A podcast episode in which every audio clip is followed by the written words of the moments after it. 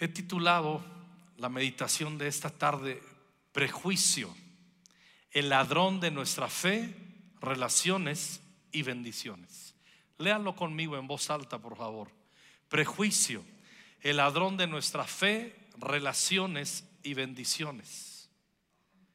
Por definición, ¿qué es prejuicio? Antes de hablar de ello, es una opinión preconcebida, generalmente negativa, hacia algo o alguien. Otra definición es, un prejuicio es una opinión, por lo general, de índole negativa, que nos hemos formado sobre algo o alguien de manera anticipada y sin el debido conocimiento. Entonces, un prejuicio son opiniones sin fundamento. No nadie será chismoso sin ser sin practicar el prejuicio.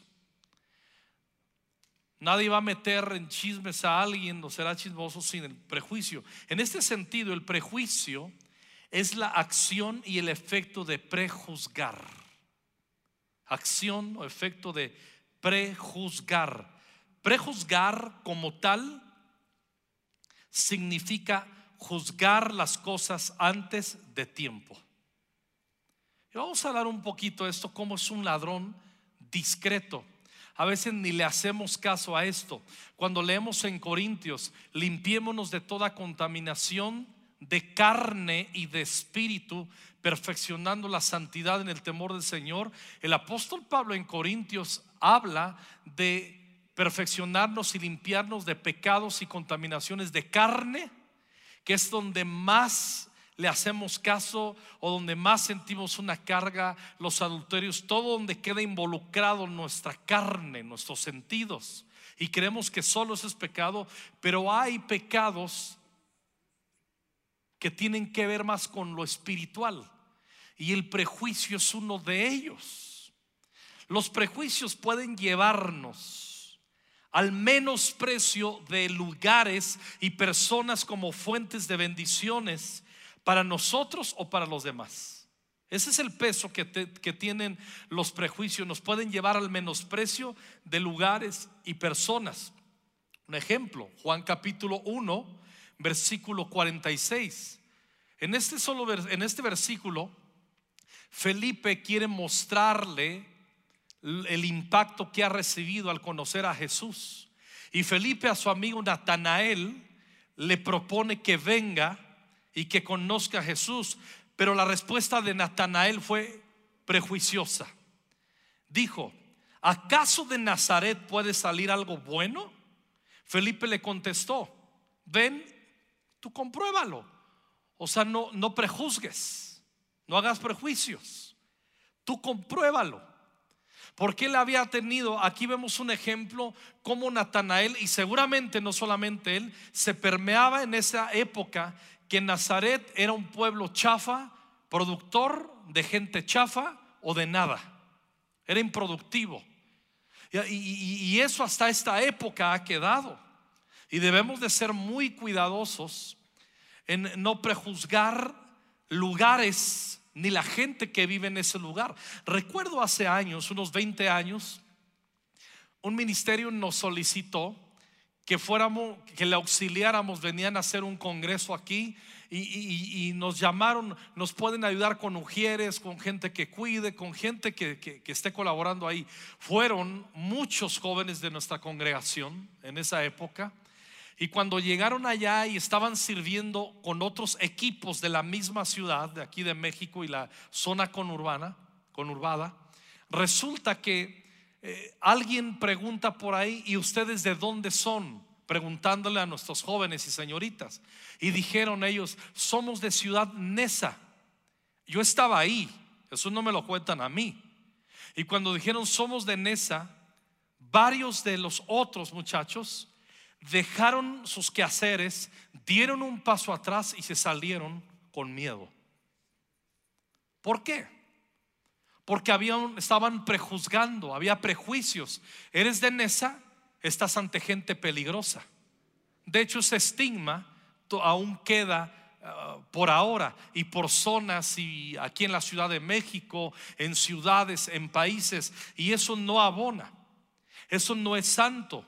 Porque eso, los prejuicios nos llevan, como lo dije, al menosprecio de lugares y personas. Y nos perdemos la bendición. En Juan capítulo 7, versículo 40 en adelante, algunos de la multitud al oír que Jesús eh, lo que Jesús decía afirmaron, seguramente este hombre es el profeta que estábamos esperando. Otros decían, es el Mesías, pero otros expresaban, no puede ser. ¿Acaso el Mesías vendrá de Galilea? Otra vez prejuzgando, otra vez prejuicios hacia Galilea, hacia otra región. Pues las escrituras dicen claramente que el Mesías nacerá del linaje real de David en Belén, la aldea donde nació el rey David. Así que hubo división entre la multitud a causa de él. Algunos querían que lo arrestaran, pero nadie le puso las manos encima. Cuando los guardias del templo regresaron sin haber arrestado a Jesús, los principales sacerdotes y los fariseos les preguntaron, ¿por qué no lo trajeron? Jamás hemos oído a nadie hablar como él, contestaron los guardias. ¿También ustedes se han dejado engañar? Se burlaron los fariseos. Y noten bien este versículos 48 y 49. ¿Habrá siquiera uno de nosotros, gobernantes o fariseos, que crea en él? Noten muy bien el 49. Esa multitud tonta que lo sigue es ignorante de la ley, está bajo la maldición de Dios. Y vamos viendo historias de prejuzgar y acciones prejuiciosas aquí.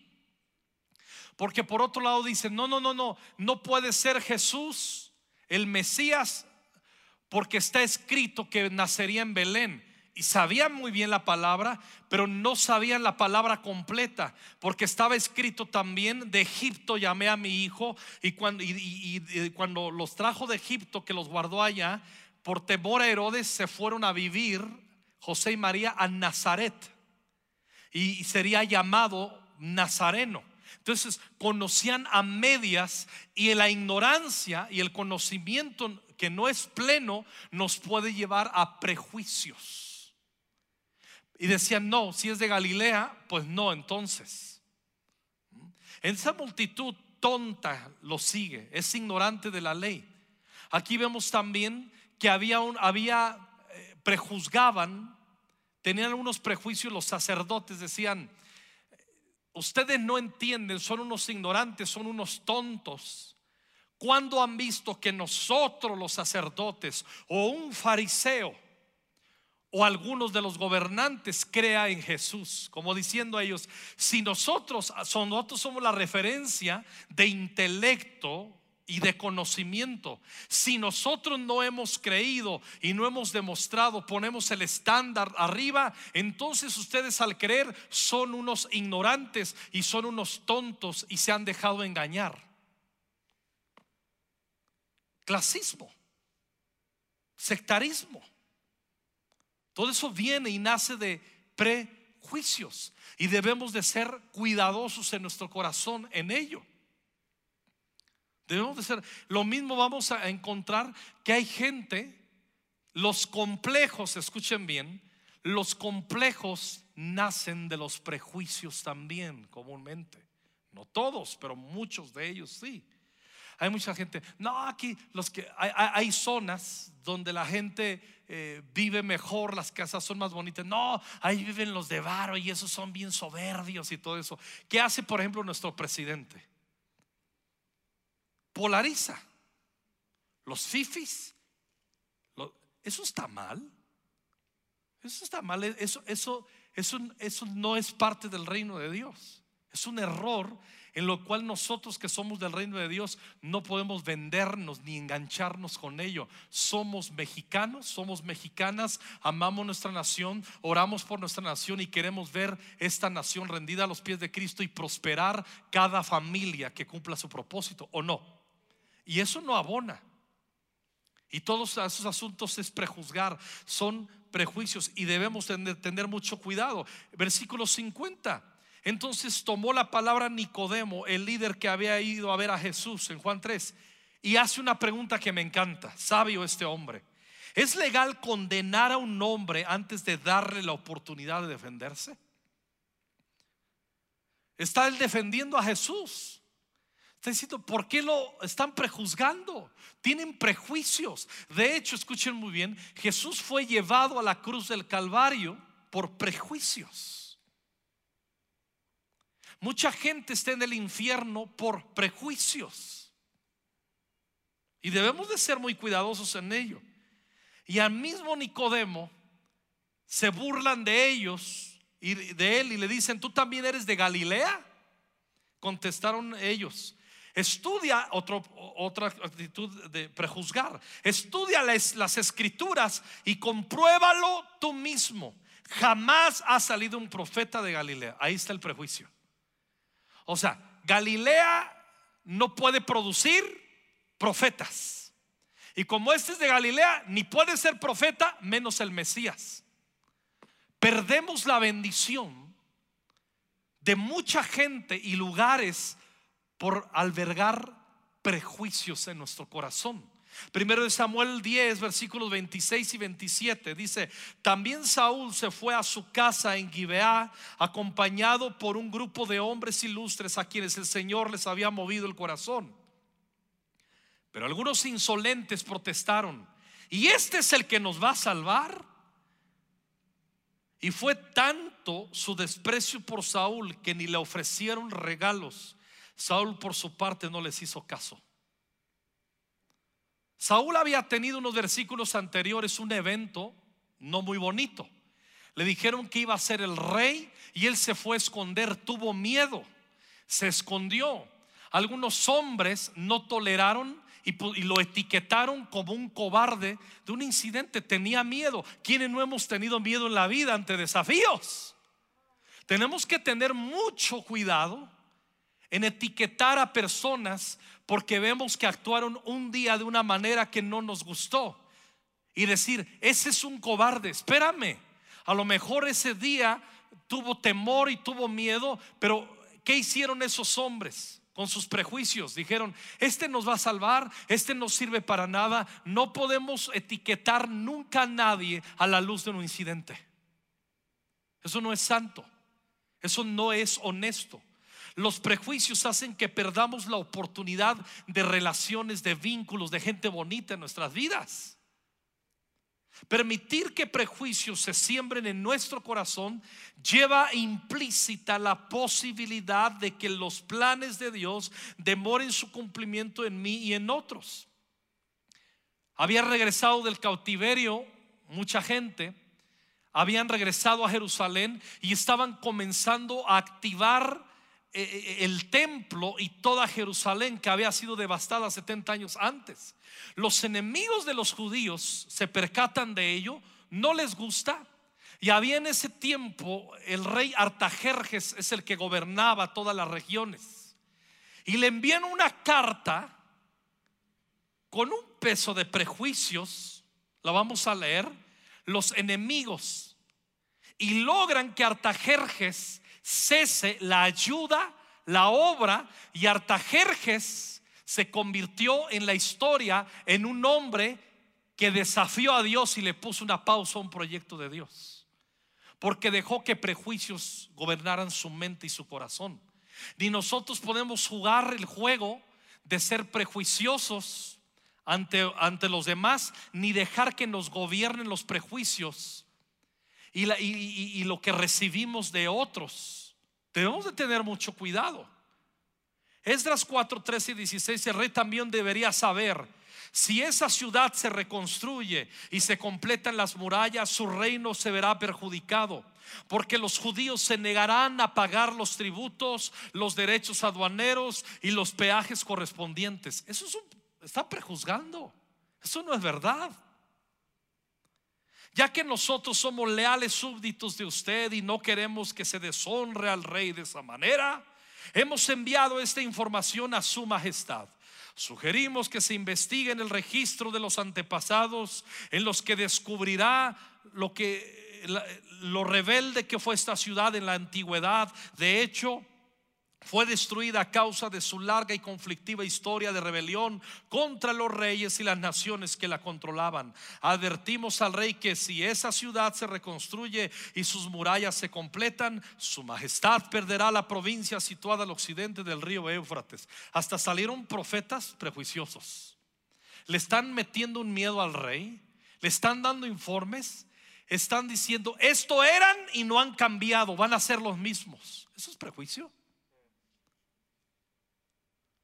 No tenemos el derecho de creer que si una persona fue de una manera en una época, creer que en el presente lo sigue siendo. Eso está mal. Eso no es santo. Eso no es el reino de Dios. Porque la misma palabra dice, esto erais algunos de vosotros, luego una lista terrible de adúlteros, de inmorales, dice, esto erais vosotros, mas ya habéis sido lavados, ya habéis sido santificados, ya habéis sido purificados por el lavamiento de la palabra y por el Espíritu, dicen Corintios. Imagínense que, que el Señor nos prejuzgara. Entonces no habría evangelio, todos estaríamos perdidos, comenzando por quien les habla. Y tú en el segundo en la lista. Pero eso no es el espíritu del evangelio. Los prejuicios también nos hacen perder amistades valiosas. Segundo de Samuel 10 del 1 al 4. Después de un tiempo murió Naas, rey de los amonitas, y su hijo Anún subió al trono. David dijo, le mostraré lealtad a Anún, así como su papá Naas siempre me fue leal. Entonces David envió embajadores a Anún para expresarle sus condolencias por la muerte de su padre. Pero cuando los embajadores de David llegaron a la tierra de Amón, los comandantes amonitas le dijeron a Anún, su amo, ¿realmente cree que estos vienen para honrar a su padre? No, David los ha enviado a espiar la ciudad para luego venir y conquistarla. Entonces Anún tomó presos a los embajadores de David, les afeitó la mitad de la barba, les cortó los mantos a la altura de las nalgas y, los envió avergonzados de regreso a David y se armó la guerra. Y escuchen muy bien, este hombre, este chaval, este nuevo rey, Anún, perdió la oportunidad de tener a David como su amigo, como su aliado, por escuchar un reporte de chismosos que prejuzgaron y prejuiciaron el corazón de David. No tenemos derecho a eso. Podemos perder amistades. Yo he entrenado a mis hijos y a mi hija. No sé hasta ahora cuánto han aprendido. Creo que han aprendido algo. Les digo, nunca Nunca te creas de, ay, no te juntes con él porque es. No te juntes con ella porque siempre. O no, cuidado, eso se llama chisme. Y si nosotros nos dejamos influenciar por ello, nos va a pasar lo de Artajerjes y nos va a pasar lo del rey Anún, que perdió la bendición de un amigo como David, este muchacho, y Artajerjes por dejar que entraran palabras prejuiciosas de una carta, de un reporte que era hostil hacia el pueblo de Dios y los propósitos de Dios, se convirtió en un enemigo de Dios por haber permitido que entrara eso en su corazón. Una iglesia que es sabia, madura, un hogar que madura, que sabe que ha renovado su mente, ponemos los prejuicios a los pies del Señor. Nos respetamos. En el matrimonio muchos de los conflictos son prejuicios. Es la raíz de desestabilizar un... Es que tú siempre. No, no es que siempre. Es que tú, tú, siempre ves lo que yo hago mal y nunca ves lo que hago bien. No, no, eso es lo que tú piensas. Lo que pasa es que tú siempre andas pensando que yo siempre. Y se hace la guerra de los tú siempre y los yo siempre. ¿Y en qué termina eso? En un pleito. Termina en desunión. Y eso no es sabio, eso no es santo. En Números capítulo 32, versículos de 5 al 9, vamos a encontrar una narración bien interesante. Pero antes comento esto y digo, un prejuicio también puede llevarnos a juzgar como corruptas las intenciones saludables de otros. Cuidado, cuidado. no podemos leerlo números 32, 5 al 9. Recordarán que Gad y Rubén están terminaron de dar 40 años vueltas en el desierto y la tribu de Gad y de Rubén antes de cruzar el Jordán, antes de entrar a poseer la tierra, les gusta los terrenos porque son adecuados para su oficio de pastores. Y dicen, no, esto está bien verdecito, está bien chido aquí, se nos acomoda y se ponen de acuerdo. Y dicen, pues vamos con Moisés a pedirle que nos haga el paro y que, y que se queden aquí nuestras esposas, nuestros ganados, nuestros hijos y nosotros cruzamos el Jordán, ayudamos a ellos a conquistar y hasta que terminen nuestros hermanos de conquistar, nos regresamos y ya disfrutamos de esta bendición. Ese era el plan. Pero llegan con el pastor Moisés Escobedo y le dicen, Pastor Moisés, ¿cómo está? Bien. ¿Qué pasó muchachos? ¿Qué hay? Es que nos gusta mucho, venimos en nombre representando a las dos tribus y media, la de Manasés también, y, pues nos gustaría no cruzar el Jordán y, quedarnos de este lado y no deja que den todo el argumento. Y Moisés, el pastor, el profeta, se prende y dice, ah, no, ¿cómo que no van a cruzar el Jordán? Y Moisés comienza a hacer memoria de las regadas que dio la generación que salió de Egipto y, por ese incidente, por un prejuicio en su corazón, no escucha, no los deja hablar y les dice, no, ya sé lo que quieren. Lo que quieren es eh, meterles miedo al corazón. ¿Qué quieren que nos quedemos otros 40 años dando la vuelta? Eso es lo que quieren. No está bien lo que hacen. Van a hacer que tengan miedo y otra vez el juicio de Dios va a caer sobre ustedes. Ustedes están mal, no está bien lo que están haciendo y los pone aún así. Y al último, ya que se desahoga Moisés, le dicen, pastor, ¿podemos hablar? Y el pastor, Sí.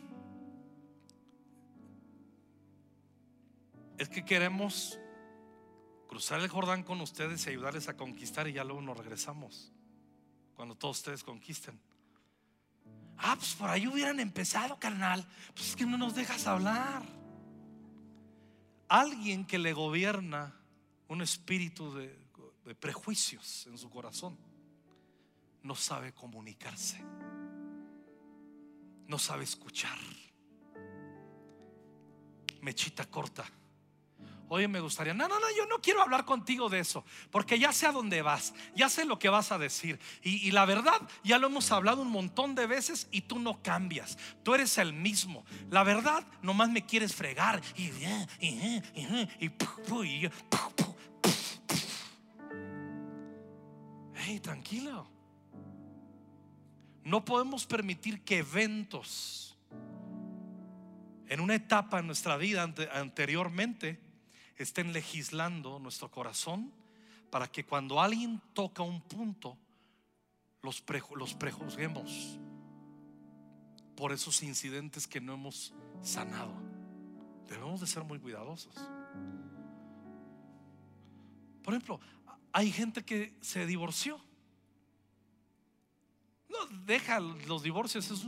hay veces que simplemente tuvieron una novia o un novio que no los apreció traicionero, les puso los cuernos, no los trató bien. Y luego ahí están tratando de, sanar. Oye, ¿y qué onda? ¿Cómo vas en eso? No, yo no me voy a casar.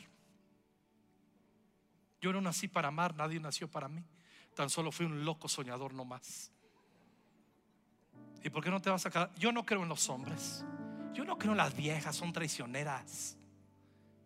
Espérate. Es lo mismo cuando pudiera venir alguien herido de otra iglesia. Ok, evaluamos, te puedes congregar, lo amerita, bienvenido. Pero el equipo pastoral hemos aprendido que les vamos a ayudar a sanar, porque si no, en el momento en que vean una actitud similar, parecida aquella que les trajo a conquistando o les llevó a otra iglesia, son igual, son igual, son iguales, no manches, ¿dónde fui a caer? Ya cuando pasa el romance, ¿dónde fui a caer? Cuidado, hay que sanar. Cuando estamos sanos en nuestras emociones, nos volvemos gente inteligente y objetiva en nuestras relaciones y no dejamos que esas cosas legislen nuestra mente, nuestros corazones. Filipenses 4:8, lo amo. Y ahora, amados hermanos, una cosa más para terminar, nos dice Pablo, concéntrense en todo lo que es verdadero. Mira lo que nos está diciendo, concéntrense en todo lo que es verdadero, todo lo honorable, todo lo justo, todo lo puro, todo lo bello y lo admirable. Piensen en cosas excelentes y dignas de alabanza. Piensen, renueven su mente, intencionalmente piensen, gobiernen su mente, piensen en esas cosas loables. Pero cuando nosotros estamos heridos, vamos a, tener un espíritu de prejuicio ante situaciones, ante personas, ante lugares, ante ambientes y nos la vamos a perder. Otra faceta de los prejuicios es que nos hacen tener miedo del futuro y actuar apresuradamente, sin inteligencia muchas veces, intentando controlarlo todo a un precio, aún al, al precio de cometer injusticias. Recordarán en Éxodo se comenzaron a multiplicar los hebreos, el pueblo de Dios. Y en el 9 dice, cuidado con los israelitas ya que son más fuertes y numerosos que nosotros. Vamos a tener que manejarlos con mucha astucia.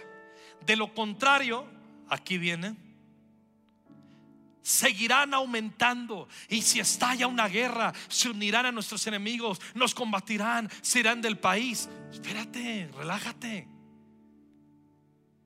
Cuando no tenemos una mente renovada, nos volvemos temerosos y fatalistas ante situaciones, las magnificamos en vez de pensar en fe, en vez de declarar en fe, en vez de ver las cosas de otra manera conforme a la palabra, siempre tenemos una somos propensos a ver las cosas negativas. Eso está mal y nos anticipamos, nos anticipamos porque nos mueve el temor y aún Aquí les pusieron trabajos forzados, forzados tales como edificar para el faraón las ciudades de almacenaje Pitón y Ramsés. Esos prejuicios les llevaron a la injusticia también. Cuidado. Cuidado. Los prejuicios afectan nuestra alma impulsándonos a violar principios de la palabra de Dios porque alimentan el miedo y el egoísmo. ¿Se acuerdan Jeroboam? El rey Jeroboam gobernaba diez tribus y esas diez tribus, lo recordarán, se tenían que ir a adorar a Jerusalén al sur. Y veía cada año que iban y presentaban ofrendas ahí en el sur, en Judá, en Jerusalén. Y un día Jeroboam, miren lo que hizo en el 27, si la gente sigue subiendo a Jerusalén, primero Reyes 12, 27 para ofrecer sacrificios en el templo del Señor, acabará por reconciliarse con su señor Roboán, rey de Judá, entonces a mí me matarán y volverán a unirse a él. Se echaba un rollo en la mente. Se creía unos rollos, fabricaba un porvenir oscuro, gris, negro, quién sabe de qué color. Y, y la gente que es prejuiciosa quiere tener el control de todo y quiere controlar a todo el mundo. No porque si no lo hacemos entonces, tranquilo. Y viven en un espíritu de miedo. Y aún ese espíritu de miedo les puede llevar, nos podría llevar a violar principios del reino de Dios. A grado tal que tomó consejo el rey miedoso Jeroboam, estableció dos becerros de oro, uno en Dan y otro en Betel, ¿se acuerdan? Y le dijo al pueblo, pónganse a adorar, estos son sus dioses. Y todo el pueblo, ni tardos ni perezosos, obedecieron convenencieros, eso es otra predicación. ¿Y qué sucedió? Ese hombre, los prejuicios, lo llevaron a volar su cabeza a mil por hora. Si no renovamos nuestra mente, nos vamos a ver gente controladora de nuestro hogar. De no, no, vaya, no, ese, ese, muchacho no me gusta porque, porque se apellida tal. ¿Y qué? Es que su hermano, su hermano no tiene buen testimonio, su hermano. Pero ¿por qué a la luz de su hermano estás juzgando a este chico, a esta chica? ¿Sí me explico? Prejuicios. Y eso no se vale. Eso no es santo. Eso no es el reino de Dios. Los prejuicios nos llevan a mentir e inventar ideas que nos conducen a problemas que afectan nuestras relaciones familiares. Abraham, el padre de la fe, háganme el favor. Hay una hambruna, van para Egipto. Y en el versículo 11, Génesis 12, 11, antes de entrar a Egipto le dijo a su esposa Sarai, yo sé que eres una mujer muy hermosa. Cuando los egipcios te vean, fíjense, dirán, esta mujer es su esposa, luego me van a matar. Y a ti te van a dejar viva. Y a lo mejor te van a violar. Y, pero, pero, este, ah, di que eres mi hermana. Y la Sarai, está bien, Abraham. Esa es otra predicación, porque se le hizo dos veces. El padre de la fe, lleno de prejuicios y mete en problemas la dignidad, la dignidad, no honra a su esposa. Di que eres mi hermana. Ah, yo le digo eso a Norma. Y me diría ya di que eres una rata de dos patas. Mi hermana. Los prejuicios nos llevan a mentir, inventar ideas que nos pueden conducir a desestabilizar nuestros hogares. Dile que no estoy. Dile que no estoy, hijo. Dile que no estoy. Espérate. ¿Por qué haces? ¿Por qué pones palabras de mentira en tu hijo? Da cara. Coge el teléfono. Da la cara y di que estás. No has podido pagar, pero que lo vas a pagar. No tienes que mentir. Y ponemos a nuestros hijos en, problemas, a nuestra familia. Permitir que los prejuicios crezcan en el corazón es abrir la puerta que nuestra fe sea probada, robada, perdón, y nos cerremos a la oportunidad de ver milagros del cielo ocurrir. Había un hambre en Samaria, una sequía terrible. Estaban muriendo de hambre, estaba sitiada Samaria. Y de repente el profeta Eliseo dice, mañana a esta hora Va a haber comida, se va a reactivar la economía. Y comienza una palabra profética impresionante. Y lo está escuchando el sirviente del rey y dice, este vato. Hacia la chilanga, no, este vato. Y dice, ni aunque Dios abriera el cielo, aunque Dios abriera las ventanas de los cielos, esto no va a suceder. Él prejuzgaba cómo Dios se tenía que mover. Por eso dice la Biblia, háganle caso a vuestros profetas y seréis prosperados. Hacer caso es tener fe en lo que declaran, en lo que declara la palabra del Señor. Eso no ocurrirá. Y le dice Eliseo, ¿qué? ¿Perdón por lo que dijiste? Pues para que se te quite. Lo verás con tus propios ojos, pero no puedes comer nada. Y sucede montón de asuntos así. Y este hombre se da cuenta que se cumple la palabra, pero no lo disfruta porque lo atropellan y muere aplastado por la multitud. Los prejuicios pueden hacer que nuestra fe se asfixie. No, eso está cañón. Yo, yo, recuerdo, crecí, les he contado, mi padre no era creyente, obviamente no tenía un espíritu de fe, mi mamá sí, y le pedía yo algo, oye papá, y mi papá era un hombre que decía, ¿qué? ¿Qué piensas que somos ricos o qué? Ubícate. Y echaba unas majaderías ahí. Y le decía, ¿qué piensas que estoy sellando lana o qué? Ubícate.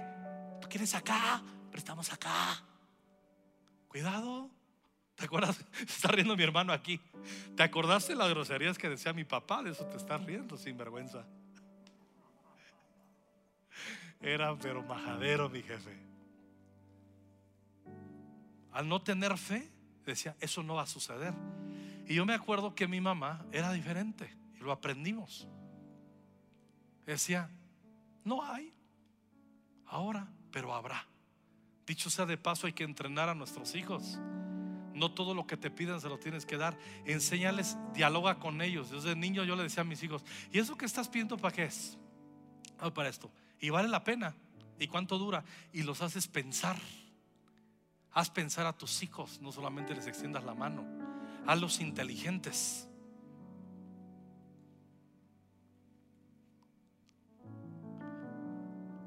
Y aprendí eso de la fe no fingida de mi madre. Que yo a mis hijos les digo, ok, suena bien eso, me late, estoy de acuerdo, chócalas. Ahorita no hay, pero habrá. En vez de decirle, ¿qué? ¿Tú piensas que estoy sellando? Tú pides acá y vivimos acá. Espérate. Si me estoy explicando? Cuidado. Conducirnos por prejuicios es dirigirnos rumbo a la desilusión y el enojo sin razón. Digan conmigo enojo sin razón. Incluso pueden hacernos arruinar las bendiciones, estos prejuicios que Dios tiene preparadas para nosotros. Naamán, el leproso, general sirio, lo recordarán. Va, se pone a la puerta del profeta Eliseo justamente y Eliseo estaba viendo las Olimpiadas. De repente dice, no, no, no, no, es que es general, general Namán. Dice, no, no, no, no, dile, ah, dile, Señor, que, que se vaya a zambullir siete veces al Jordán. Y sale y así le dice, oiga, don Namán, dice el profeta Eliseo que se vaya a zambullir siete veces al Jordán y su lepra se le va a ir. No, y Namán se enoja para sus pulgas. Se apellidaba, ¿cómo te apellidas? Ah, igual. Para sus pulgas se enoja y dice, ¿qué? Yo pensé que este iba a salir, que iba a levantar la mano, que iba a decir, por el poder de Jehová Dios, ahora se sano. Y me iba a extender la mano y iba a caer la unción y el poder, pero me estaba mandando a que me laven ese riachuelo asqueroso, apestoso del Jordán. Están más chidos el Habana y el Farfar que están allá en Siria. Yo no voy a ir. Y se va bien enojado. ¿eh? Y le dicen los que están cerca de él: Namán, Señor, me permite hablar. ¿Qué quieres? ¿Qué le cuesta zambullirse en el riachuelo Jordán? Solo obedezca, está ahí un papa lo que le están pidiendo. Y va, obedece, le baja y queda sano al cien. Su piel se le hizo como la de un niño. Aquí viene. En el Nuevo Testamento, Jesús habla de Namán. Jesús dice, y, se acuerdan, había muchos leprosos en Siria, pero no fue sino Namán el que quedó limpio de todos los leprosos. Nunca Jesús condenó sus prejuicios. Nunca Jesús condenó sus enojos. Esto quiere decir que Namán regresó Namán se arrepintió de los prejuicios y si no se hubiera arrepentido no hubiera sido sanado y no hubiera tenido la bendición y no hubiera tenido la certificación de Jesús, la aprobación de Jesús y la admiración misma de nuestro Señor Jesucristo una vez que habló de Él. No, hermanos, prejuicios pueden hacer que nuestra fe sea robada, sepultada y esa no es la voluntad de Dios ni para ti ni para mí. Es bien importante que nosotros regresemos y en nuestras mentes y en nuestros corazones practiquemos el capítulo 4, versículo 8. Ahora de Filipenses, hermanos, una cosa más para terminar. Concéntrense en todo lo que es verdadero. Todo lo honorable, todo lo justo, todo lo puro, todo lo bello, todo lo admirable. Piensen en cosas excelentes y dignas de alabanza. Está diciendo el apóstol Pablo, si tú eres de los que tienes una tendencia a todo ver lo negativo, esto no va a suceder, esto está mal, no, no te juntes con él, ten cuidado. Y, todo eso dice, cambien su mentalidad. Renueven su mente. Y queda demostrado de una manera extraordinaria cómo Jesús honró la fe de Namán y cómo honró la intervención de su padre sanando a Namán pero tuvo que quitar los prejuicios y tuvo que arrepentir, Amán, de sus enojos, de sus prejuicios. Podríamos perder muchas cosas, mucha gente valiosa. Podríamos violentar la estabilidad de nuestro hogar, de nuestro matrimonio, si estamos permaneciendo en vivir de esa manera que no es la honesta, como dice Filipenses 4:8. es que ese vato, no, ese vato siempre, esa chava, no, ten cuidado, no te juntes con, porque eso, es que Isabel, Isabel te va a hacer caer, espérate, no, ese, no, no te juntes ahí, ese siempre, los que se juntan con él, siempre, con ese brother, los que se juntan siempre y eso no es santo, eso no es el reino. Y Dios quiere derramar su espíritu, su presencia y que nuestra fe no sea robada. Dios lo quiere hacer en ti, Dios lo quiere hacer en mí. Yo lo quiero, yo lo quiero, yo lo necesito. Porque esta iglesia debemos de crecer en fe. Hermanos, hermanas, amados, amadas. Esto dejen que se estabilice, se ponga eso y miles vendrán.